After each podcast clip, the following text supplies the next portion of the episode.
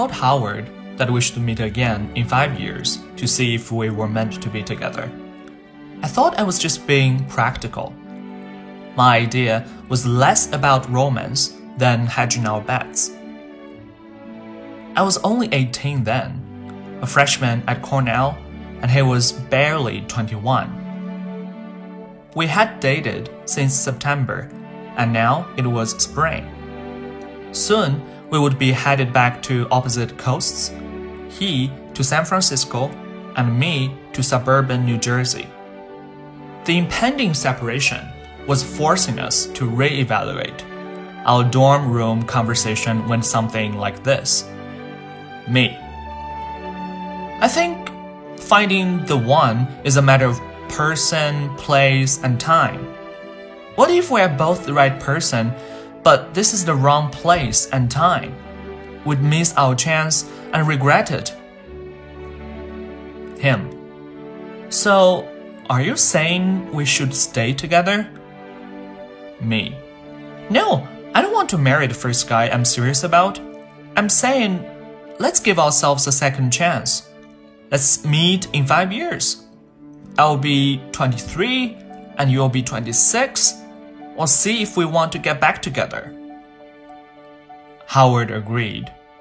We settled on meeting at the New York Public Library near the Uptown Lion at 4 p.m. on the first Sunday in April, five years from that spring. We wrote our pledge on a dollar bill, tore it in half, and gave each other the half we'd written on. Meeting in a public place would minimize any unwanted intimacy if things felt awkward. Four o'clock made sense because we could start with a drink, and if things went well, we could proceed to dinner and go from there. If things weren't going well, we could go our separate ways. The New York Public Library was a sentimental choice. As English majors, we had spent a lot of time around books, and it was an easy landmark to find. One that was likely to still exist in five years, unlike a restaurant or bar. Although the first Sunday in April was our original choice, I soon realized that could fall on Easter, and my mother, a firm Catholic, would never abide my heading into New York City that day. We'd be having a family celebration. So Howard and I took back our half dollar bills, crossed out April, wrote May, and handed them back to each other. And then we failed to break up. In fact, we stayed together that summer and through the whole next school year. It wasn't until the next semester, when he took a leave of absence and lived in Manhattan, that our relationship finally ended. I started seeing someone else, he found out, and that was that.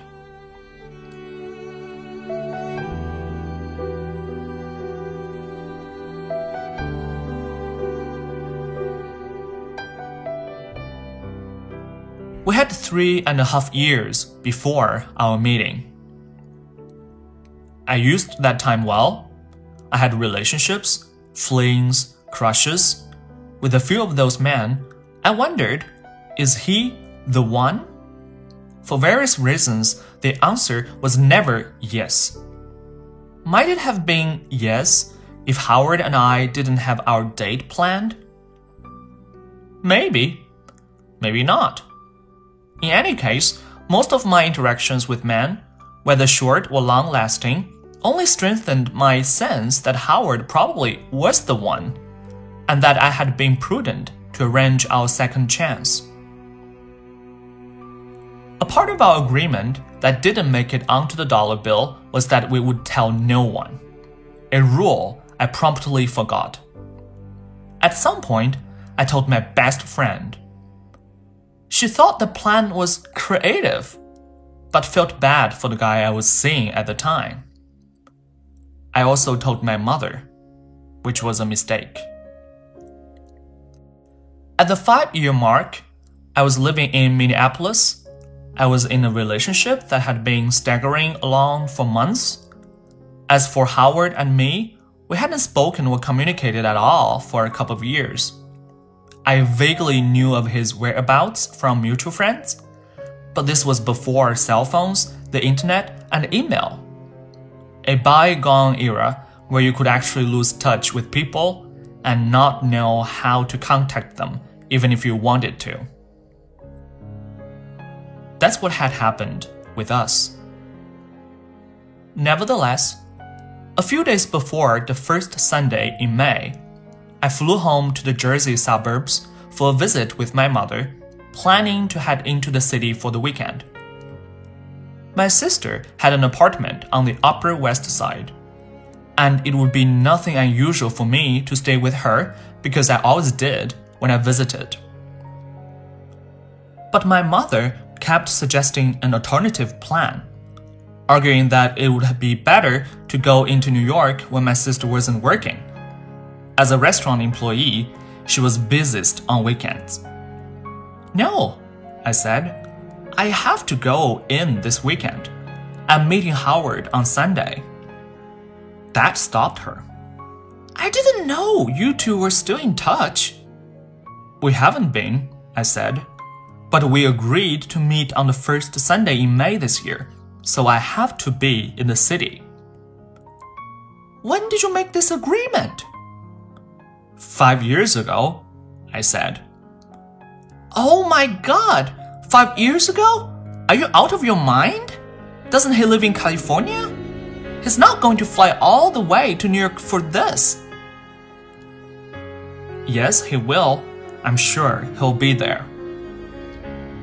While I was on the train into Manhattan, my mother called my sister and urged her to keep me from following through, fearing I'd be heartbroken when Howard didn't show. When I arrived, my sister said, You are trying to live your life like a movie. Real life doesn't work like that. He's not even going to remember, much less travel 3,000 miles. You're setting yourself up for a big disappointment. I disagreed.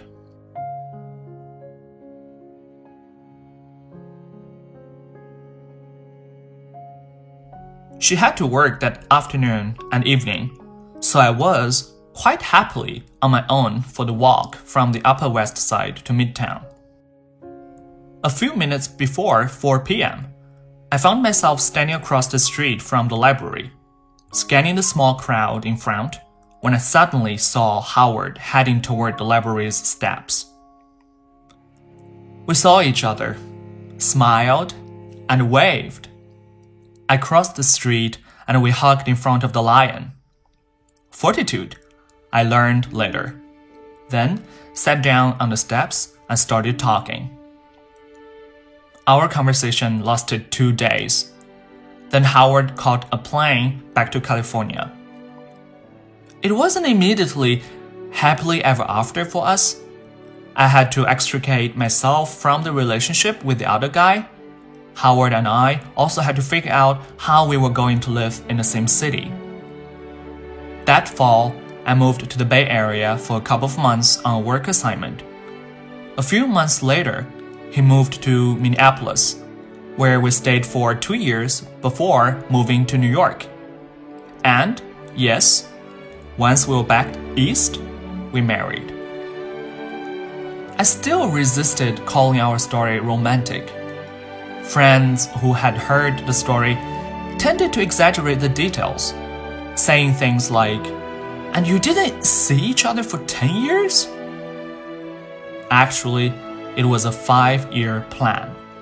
And it was only three years that we were fully out of touch. Or they'll say, And you always knew? No, that was the whole point of the agreement. We didn't always know. Even after the meeting, it took a while for us to move in together. When we moved to New York, we agreed we would have to see how things worked out with jobs before making any promises.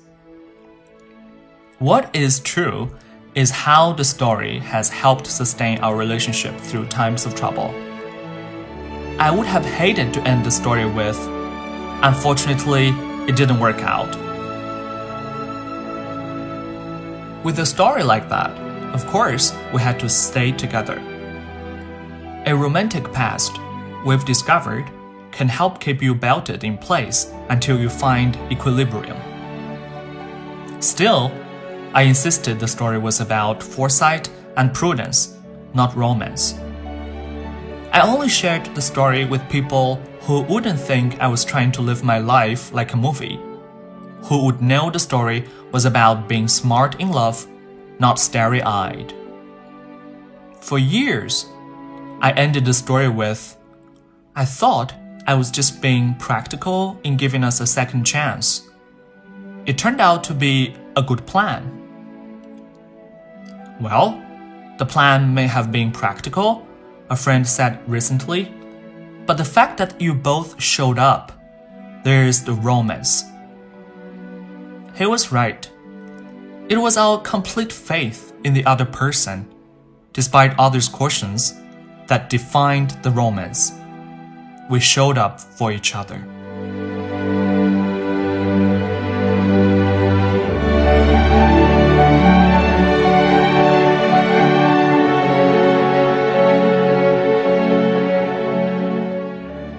We now have been married for 35 years.